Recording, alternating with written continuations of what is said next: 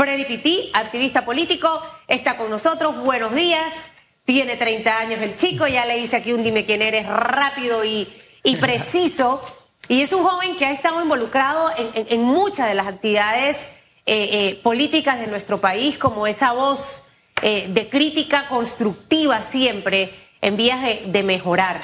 Nosotros tuvimos aquí al diputado Javier Sucre la semana pasada, específicamente el día miércoles, hablando sobre esta iniciativa, de este proyecto de ley eh, que le permitiría ese ajuste salarial, vamos a, descifrarlo de esa manera, a los representantes, alcaldes y vicealcaldes, tomando en cuenta su salario más alto siempre y cuando estén en el sector público. Estando en esa silla donde usted hoy está sentado, no se comprometió conmigo y con Félix, porque estuvimos ambos haciendo la entrevista, pero sí se comprometió a llevarse las sugerencias, a ver si podía enriquecer el proyecto. ¿Qué cuestiona Susan Elizabeth Castillo? El hecho de que debió habernos dicho ya está en segundo debate y va mañana al pleno a tercer debate. ¿Por qué? Porque cuando ya va a tercer debate, ahí no hay opción de modificar los anteproyectos de ley. Esto ocurre en las comisiones de trabajo. Dicho esto, si el diputado Sucre, Javier Sucre, del PRD, hubiese dicho aquí, mañana va al pleno, voy a votar en contra de mi propio proyecto para demostrar mi compromiso con lo que hablé en esta mesa y proponer que echemos para atrás la iniciativa y hagamos una mesa de consenso en donde participen todas las voces. Porque no voy a satanizar la iniciativa legislativa. Eh, creo que tiene alguna oportunidad de mejora para tratar de mejorar precisamente la calidad de representantes de corregimiento de alcaldes y vicealcaldes. Pero esto no fue lo que ocurrió, Freddy. Ocurrió todo lo contrario. El proyecto se aprobó al día siguiente. De hecho, él votó a favor. Entonces, por eso es que uno dice, ¿a quién le creen esta vida? Y principalmente a los que residen en la 5 de mayo. Si al final te dicen una cosa y hacen otra totalmente distinta. Ahora lo que se espera es el veto del presidente. Pero quisiera que me hicieras tu evaluación de la manera en que manejó el diputado aquí en el programa el tema y lo que esperas que ocurra después de que fue aprobado por la Asamblea Nacional. Bueno, primero que todo, buenos días, buenos días a los televidentes. En efecto, y para dar un poco de contexto, este proyecto de ley nace luego que la Corte Suprema de Justicia falla en contra de el doble salario.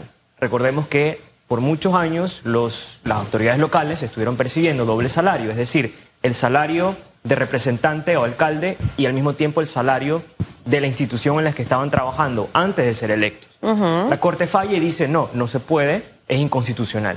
Pero ellos buscando la manera de beneficiarse, entonces avanzan con este proyecto de ley, el proyecto de ley 890. Y este proyecto de ley plantea que la autoridad local pueda acogerse al salario más, más alto que percibía. Es decir, si trabajaba en el Ministerio de Educación y percibía 5 mil dólares versus 2 mil, 2 mil 500 como representante o alcalde, obviamente va a tomar el salario. Sin establecer topes, puede ser cualquier tipo de salario, porque no hay topes establecidos. exacto. Y, algo que también quiero mencionar antes de avanzar es que yo no estoy en desacuerdo con una mejora salarial para las autoridades locales. Yo pienso que es necesario mejorarles el salario porque asimismo o sea, tienen que comer, tienen necesidades, tienen familia. Y su eficiencia debe mejorar. Pero ahí a eso voy. Tampoco puede ser un cheque en blanco. Tenemos que ponderar cómo ha sido la labor de las autoridades locales en, esto, en este periodo. Hablemos de este periodo. Antes de entrar allí, eh, eh, yo te preguntaba, ¿tú aspirabas a, llegar a convertirte en un candidato todavía? Tiene hasta diciembre, pero la cosa está difícil de poder recoger las firmas. Pero, ¿qué vemos? Que es más de lo mismo que, van a las elecciones todos los periodos cada cinco años. Y, definitivamente que yo sí te puedo decir que yo me siento indignada, yo como periodista, yo como ciudadana, de, lo que ocurrió aquí. Y, y, quizás ese actuar de muchas figuras políticas fue lo que te llevó a ti o te motivó en su momento a ver si podías ir por la libre postulación. E, el manejo que le dan algunas figuras a estos temas y específicamente el caso que acabo de mencionarte de la semana pasada. O sea, ¿Cómo un ciudadano puede catalogar lo que nosotros vimos aquí? Es, es deshonesto, es inmoral.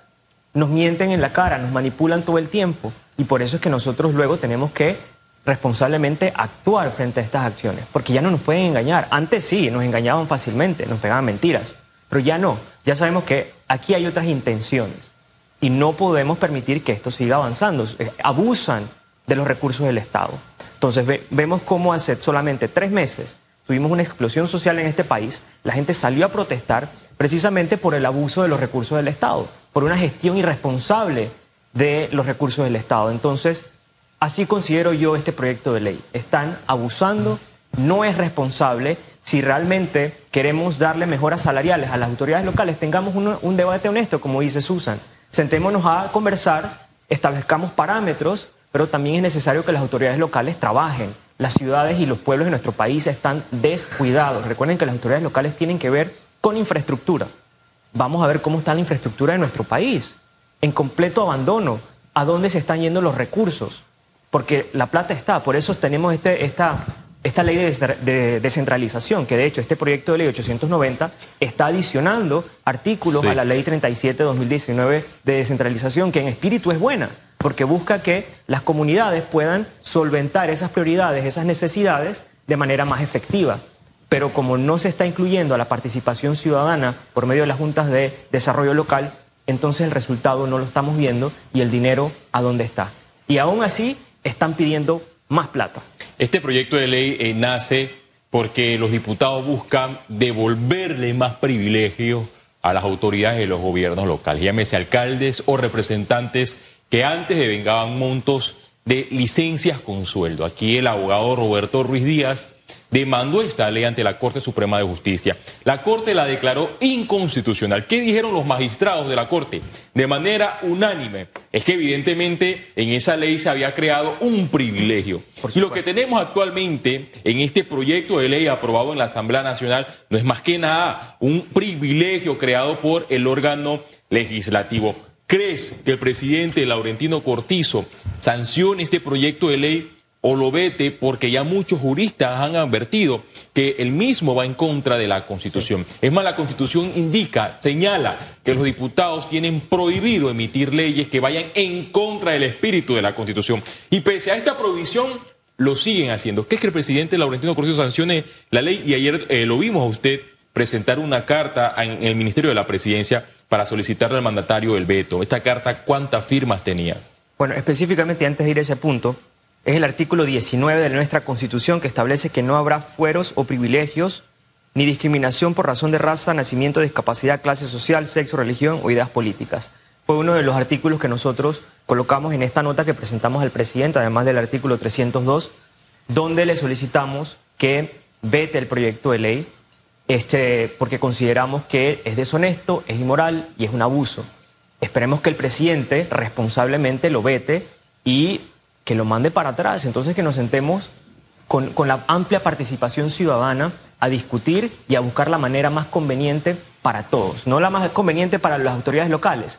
Y, nuevamente los diputados tienen la labor de buscar cuál es el, cuáles son los mejores intereses para la nación. Ese artículo 19 que lees, léemelo de nuevo. y usted escúchelo, por favor, amigo televidente y radio escucha. No habrá fueros o privilegios ni discriminación por razón de raza, nacimiento, discapacidad, clase social, sexo, religión o ideas políticas. Fueron ni privilegios. ¿Qué hacen los diputados? Blindarse. Blindarse. Siempre. Fueron ni privilegio. Han aprobado la iniciativa de Juan Diego Vázquez con respecto al, tema de código de ética para que se manejen en la Asamblea. No. Entonces, al final, Nada más no hablamos de este, de este proyecto de ley del diputado Javier Sucre. Hay muchos otros factores que también inciden en que ese artículo de la Constitución no se cumpla. ¿Qué ocurriría o qué mensaje mandaría el presidente Laurentino Cortizo si sanciona esta ley? Entendiendo que estamos en un año preelectoral y que al final del camino quiero quedar bien con los representantes. ¿Por qué? Porque a los diputados les interesa quedar bien con los representantes porque necesitan a muchos de esos representantes ahora que viene la campaña política para que suban, bajan, caminen, lleven comida, hagan y deshagan, porque para eso es que los usan. Y durante toda la gestión al representante ni siquiera lo dejan figurar. de verdad que yo no entiendo cómo un representante de corregimiento se deja utilizar por un diputado, él trabajando, fue el que se fajó en pandemia, y es el diputado el que se lleva todos los créditos. Entonces, es para que usted vaya entendiendo un poquito por qué el interés del diputado en querer quedar bien con un representante de corregimiento. Ahí está la respuesta. ¿Cuál sería ese mensaje si el presidente sanciona esta ley, señor Freddy? Bueno, el interés, y antes de ir a ese punto, es porque precisamente los gobiernos locales manejan mucho más dinero que antes por medio de la ley de, descentralización. Y manejan la gente, o sea, son los que están más cerca de la comunidad. Es cuando no permites o cuando no fortaleces la participación ciudadana en ese proceso de invertir ese dinero en la infraestructura y en el mejoramiento de la comunidad, de las ciudades. Y yo te doy un ejemplo, yo soy de David, yo soy de Chiqui. A mí me da mucha lástima ir a mi, a mi ciudad, donde yo nací, donde crecí, y verla tan deteriorada. Y yo le pregunto al alcalde Antonio, ¿qué está haciendo usted? No es solamente entregar bolsas de comida. Las autoridades locales tienen una responsabilidad y tienen funciones específicas y sobre todo con la infraestructura de la ciudad, el embellecimiento de nuestros parques, eh, la universalidad de las aceras para que las personas con discapacidad puedan, puedan transitar al mismo tiempo. Usted va a cualquier ciudad del país, elija la que usted quiera y ninguna autoridad local está cumpliendo con su función. Hay buenos alcaldes. Ahí sí no me considero Hay, sí, hay buenos alcaldes. Eh, eh, por ejemplo, Boquete siento que es un distrito que tú ves el trabajo que hace la alcaldía. No lo conozco. Porque tampoco, y, y también sé que hay buenos representantes porque no a todos los puedo meter en el mismo saco. Pero ¿qué mensaje mandaría el presidente si sanciona esta ley? No, el mensaje que enviaría es, irrespeto directo a los ciudadanos. Eh, como te digo, no es moral y se correría el riesgo de que de nuevo los ciudadanos salgan a las calles a, protestar. Recuerda que ahorita estamos, en, por así decirlo, en la cuerda floja y cualquier cosita, cualquier paso en falso en contra de los intereses del país, la gente va a salir porque ya estamos cansados. Todos estamos cansados de los abusos. Y como bien lo decías hace un momento, por eso es que yo también decidí participar ahora en, eh, eh, como candidato. Porque después de 10 años de participar desde sociedad civil, nunca estando en un cargo público, me di cuenta que desde afuera no se puede. Pero no es fácil, Freddy. No, no es fácil. O sea, conseguir la firma... Al final, los candidatos por la libre postulación tienen un escenario complicadísimo al lado de aquel candidato que hoy es representante de corregimiento, diputado, que tiene los recursos, que tiene la estructura pública. Sí para poder conseguir un voto. Entonces, al final del... Sí, porque son dos cosas, nada más, no los recursos, tiene la estructura pública de una junta comunal, de una asamblea, tiene los contactos con los distintos ministerios y demás e instituciones, y hay una sobreventaja sobre aquel que viene por la libre postulación. Y para rematar, las personas que no entienden, que los utilizan y que al final siguen en el mismo círculo vicioso de estar pide que pide, pide que pide, recibo la bolsa, eso me hace feliz y eso me conforma. Ya con eso soy feliz y no aspira a muchas cosas más y mejores que nos merecemos los panameños. es lo que le digo a la gente cuando yo estoy en la calle buscando firmas. Yo estuve el fin de semana en Caledonia, estuvimos pintando un mural porque la forma en la que yo quiero hacer esta, esta campaña es completamente diferente. Yo quiero que la gente se involucre en los procesos que la gente participe, que entienda que todos tenemos una responsabilidad en, sacar este país adelante. Y, de verdad que el mensaje que trato de enviarles es, tenemos que crear las condiciones para que todos los panameños podamos salir adelante sin depender de un político, que todos podamos tener acceso a educación, que todos podamos tener acceso a salud, que todos podamos poner nuestra comida en la mesa sin depender de esa bolsa de comida que es pan para hoy y hambre para mañana. Entonces, allá, hacia allá es donde tenemos que apuntar a impulsar las políticas públicas que crean las condiciones para que todos podamos salir adelante de forma propia, sin que el político esté al lado de nosotros, pero es que los que están actualmente en el poder y los que han estado por los últimos años en el poder, no les interesa que eso suceda, porque entre más dependencia tienen de los ciudadanos, más fácil para ellos volver al poder. Freddy, creo que no me respondió de cuántos ciudadanos habían eh, firmado eh, eh, esta carta. Y dos, algo de, lo que no se ha analizado hasta el momento, porque se han realizado múltiples reuniones entre representantes y diputados en la Asamblea Nacional. Ellos han mencionado que esto generaría solamente un monto de 9 millones de dólares a incrementar el salario de los alcaldes y representantes. Pero lo que no se ha analizado aquí es que los diputados en este periodo legislativo han creado un centenar de, corregimientos a nivel nacional. Y estos corregimientos se traducen en juntas comunales, es decir, en nuevos representantes. Si yo soy un diputado de cualquier eh, partido político y tengo a una persona cercana yo le voy a decir, mira, tú puedes aspirar a esa junta comunal desde ya para que seas el próximo representante. Es más, hablo con cualquier entidad para que te suban tu salario a 7 mil balboas, porque cuando tú llegues a ser representante vas a tener esa opción de irte con licencia sin sueldo para el salario de representante, pero vas a continuar devengando los viáticos y los gastos de representación y vas a adquirir el salario de 7 mil dólares que tuviste recientemente en la entidad del Estado. Bueno, la nota fue firmada entre el viernes, el viernes 30 de septiembre y el domingo 2 de octubre por casi 700 ciudadanos por medio de la plataforma change.org, ciudadanos que dicen, sabes que a mí no me parece que esto es lo correcto y presidente, vete el proyecto de ley. Y luego estuve eh, haciendo monitoreo de las redes sociales el día de ayer y también percibí que la gente está bastante en contra. Em, y por otro lado, ¿qué es lo otro que, nos menciona, que me mencionabas? De lo que no se ha analizado, por ejemplo, que la Asamblea Nacional ha creado nuevos corregimientos y que esta figura se traduce en nuevos representantes que van a, van a tener este privilegio. Ellos hablan de 9 millones como si eso fueran dos reales. 9 millones son 9 millones. Y, dile a un ciudadano allá afuera que tiene que, eh, que, vivir con un dólar diario o que no sabe qué va a poner en su, en su mesa en la tarde con su familia. Entonces, esas son las cosas a las que nosotros apelamos. Eso es, un, eso es un, golpe en la cara cuando nos dicen que son nueve, un millón, dos millones. Eso es muchísimo dinero.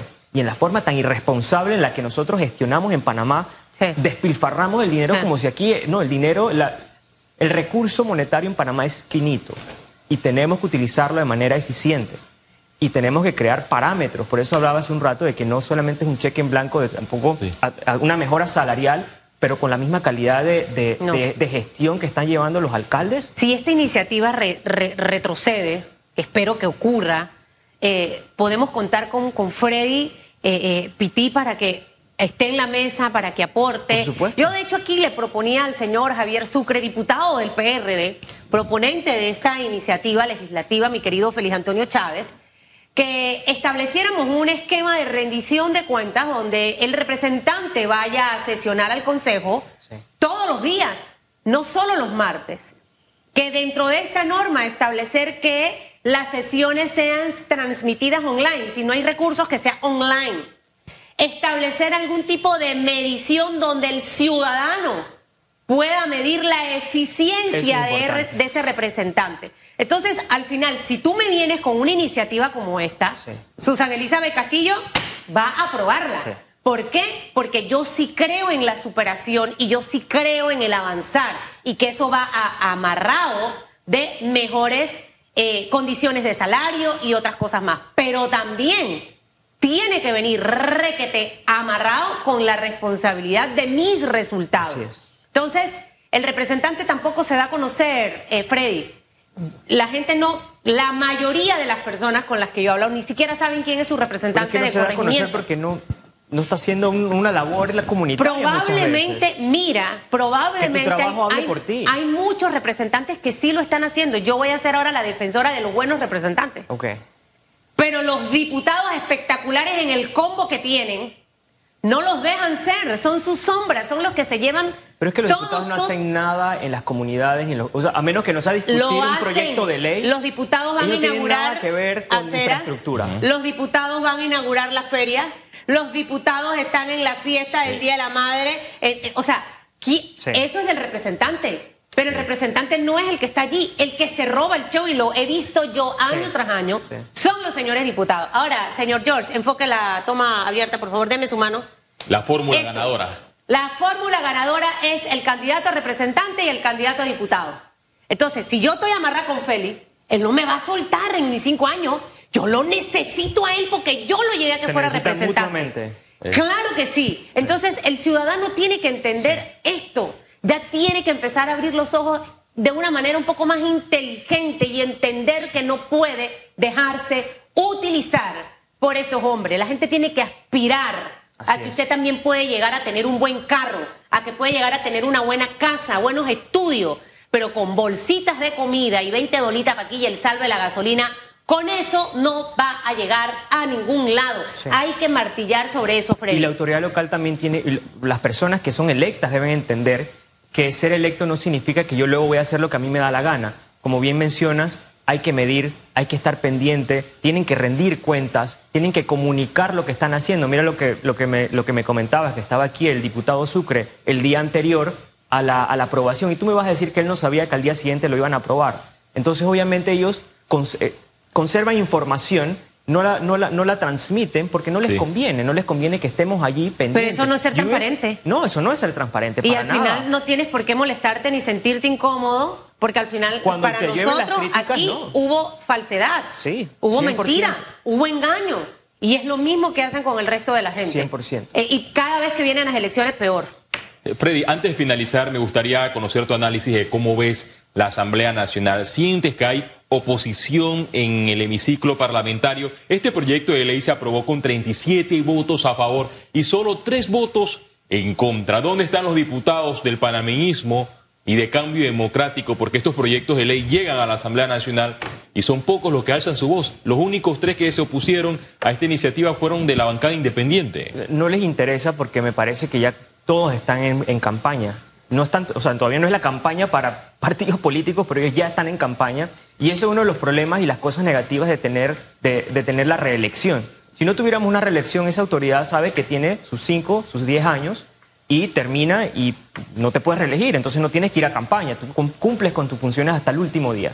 Pero como esa no es la realidad, llega el tercer año y ya empieza la campaña, ellos se olvidan, ya no les interesa lo que está pasando. Y esa es una de mis lecturas de por qué en este momento no hay oposición Sí. y la oposición, inclusive desde sociedad civil muy pequeñita, porque ya no es la misma sociedad civil de hace cinco No, si seis años mucha atrás. sociedad civil ahora apoya partidos políticos y figura de partidos políticos. Entonces, eh, al final no entienden que cada día hacen que uno deje de creer en todo. Exactamente. La, la Somos confianza. muy pocos los que hemos quedado. La confianza del panameño cada día está como que en qué creo. Este me dice la verdad. Y, y- y si este es de la sociedad civil, ¿por qué ahora está en esto?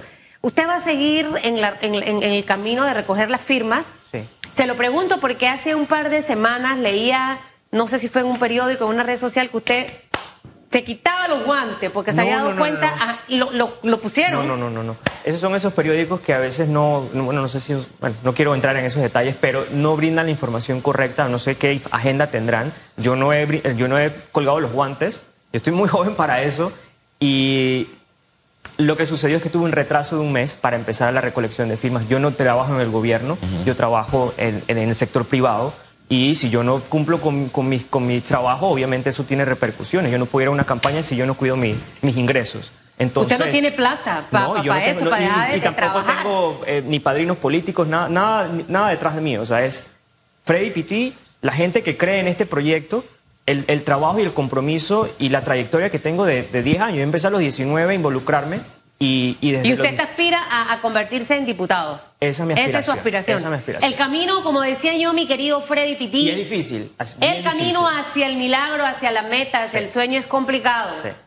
Y va a haber momentos pero, pero duros. Satisface, mo- Eso. satisface también cuando te encuentras gente como ayer iba yo en el metro, me, me topé un señor eh, bastante mayor y me dice, oye, a mí me gusta lo que estás haciendo. Y él se iba a bajar en la 5 de mayo, pero yo iba para Albrook. Se quedó, se quedó conmigo hasta Albrook, echando cuentos, diciéndome y dándome más energía. Es que Y después no cuelgues los guantes, sigue haciendo el trabajo que estás haciendo. Necesitamos gente como tú. Y, y no solamente como yo, muchos jóvenes allá afuera que Así es. también están participando y que merecen una oportunidad para poder llevar a este país adelante. Y- no podemos seguir con la misma gente al frente del país No. porque ya nos demostraron que no tienen los mejores intereses. Y esa misma nación. gente lleva 10, 15, 20, 25, 30, 35 años. Hay muchos representantes en esa posición. Cambia uno, viene una un familiar, etcétera, etcétera. Exacto. Y con los diputados ocurre exactamente igual. eso. Que le vaya bien en su caminar. Gracias. Tiene que mantenerse firme. Hay una película que se llama Cacería. Yo me identificaba con la protagonista, esta nuevecita, es recién estrenada. Eh, la mujer herida, aquí le metieron acá, pero ella se paró, esa soy yo. Entonces, Usted tiene que ser así, pa'lante y pa'lante. Y todos esos candidatos a libre postulación, que sé que de la facción de, de Juan Diego Vázquez, muchos están encabezando esos números a mantenerse. Van a venir los ataques, van a venir las campañas sucias, pero hay que mantenerse. Tenemos que tratar de ver si le podemos dar una mejor calidad de alcaldes, diputados y representantes de corregimientos a este país que tanto se lo merece. Que le vaya bien. Gracias por la invitación. El clientelismo político, Susana Elisa de Castillo, nos está afectando de gran manera en nuestra democracia.